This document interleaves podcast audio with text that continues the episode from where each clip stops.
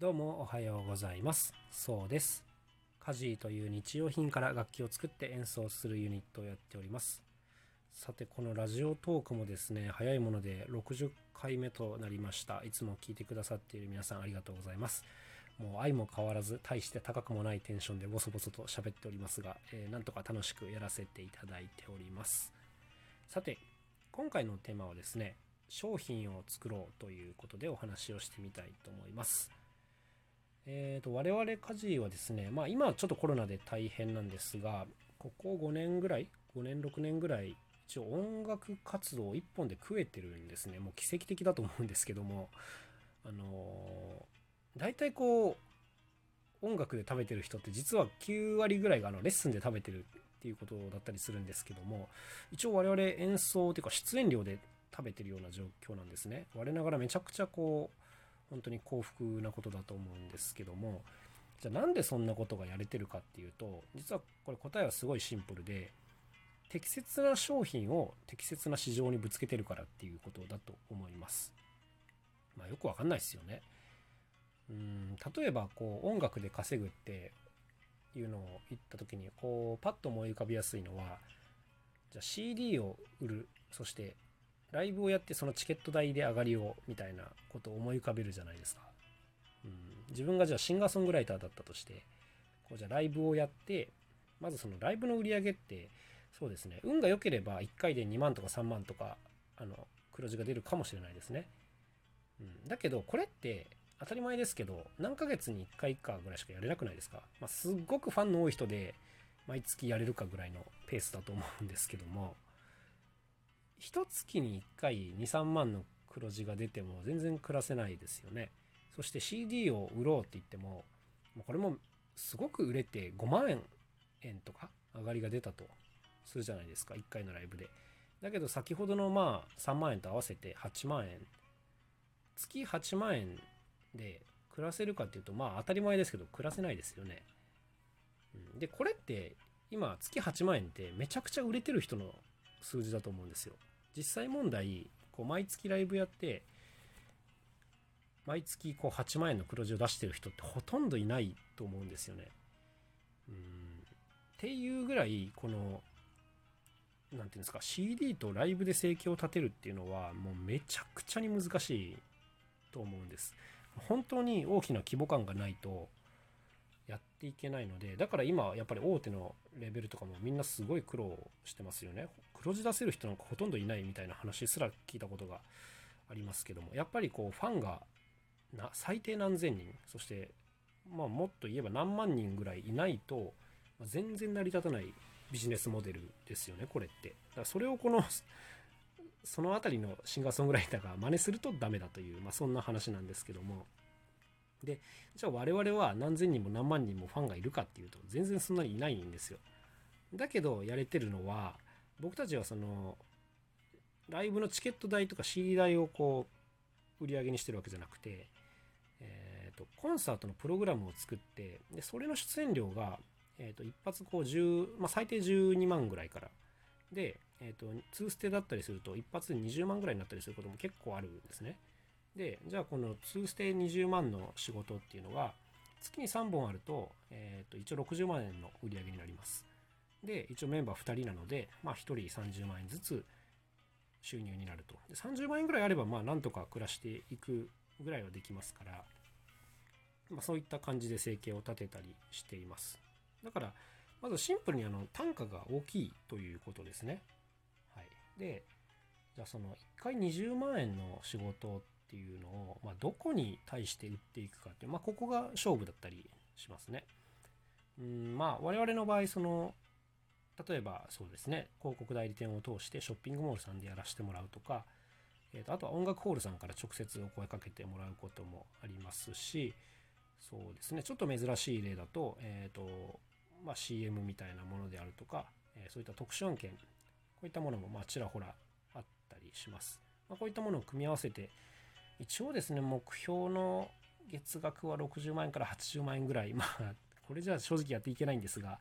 まあ、ぐらいを一応想定というか目標にしてやっているという感じです。あの調子が良ければ普通に100万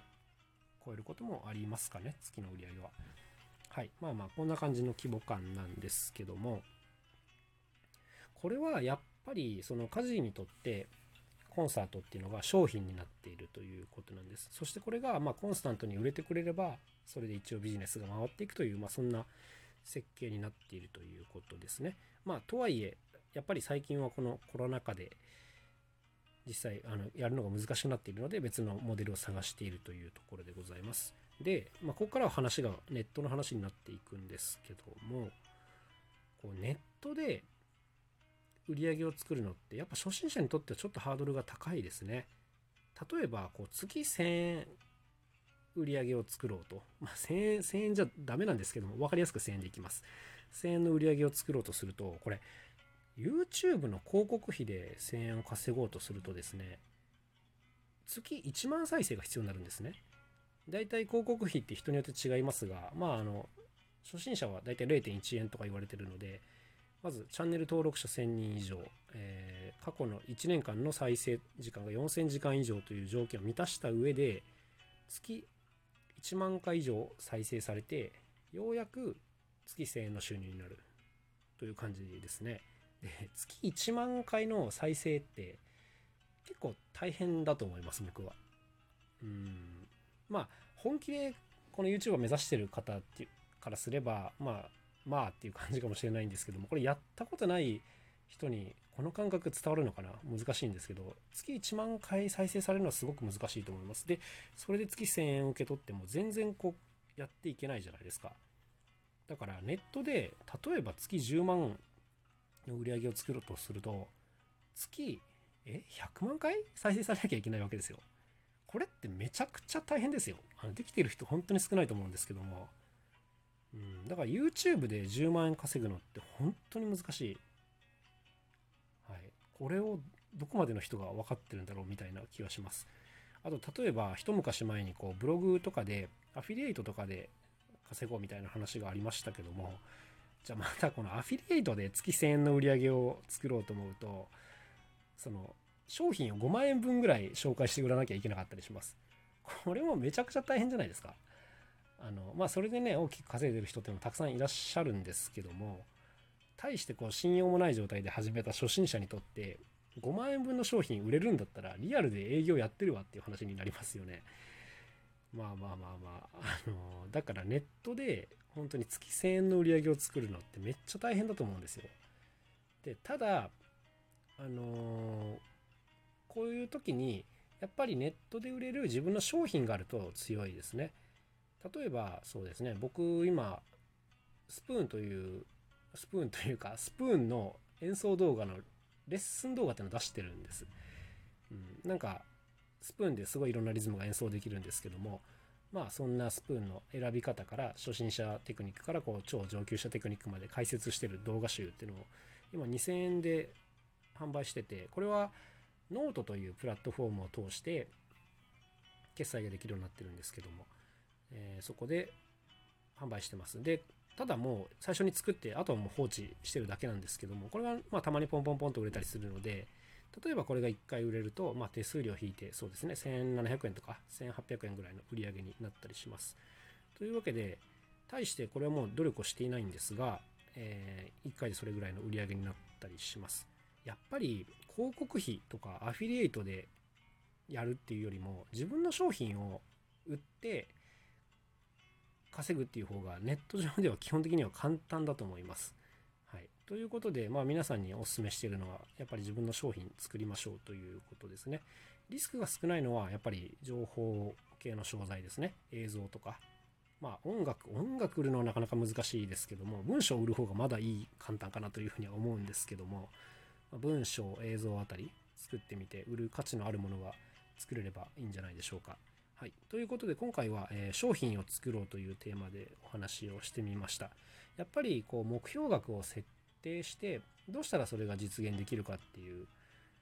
ところで考えていったらいいんじゃないですかね。うん。で、あと、どんどんトライエラーでやってみるといいと思います。はい。ということで今日はまあこの辺にしてみようかなと思います。また今後もお付き合いどうぞよろしくお願いします。また楽しい一日を過ごしてください。カジノそうでした。ありがとうございました。また明日さようなら。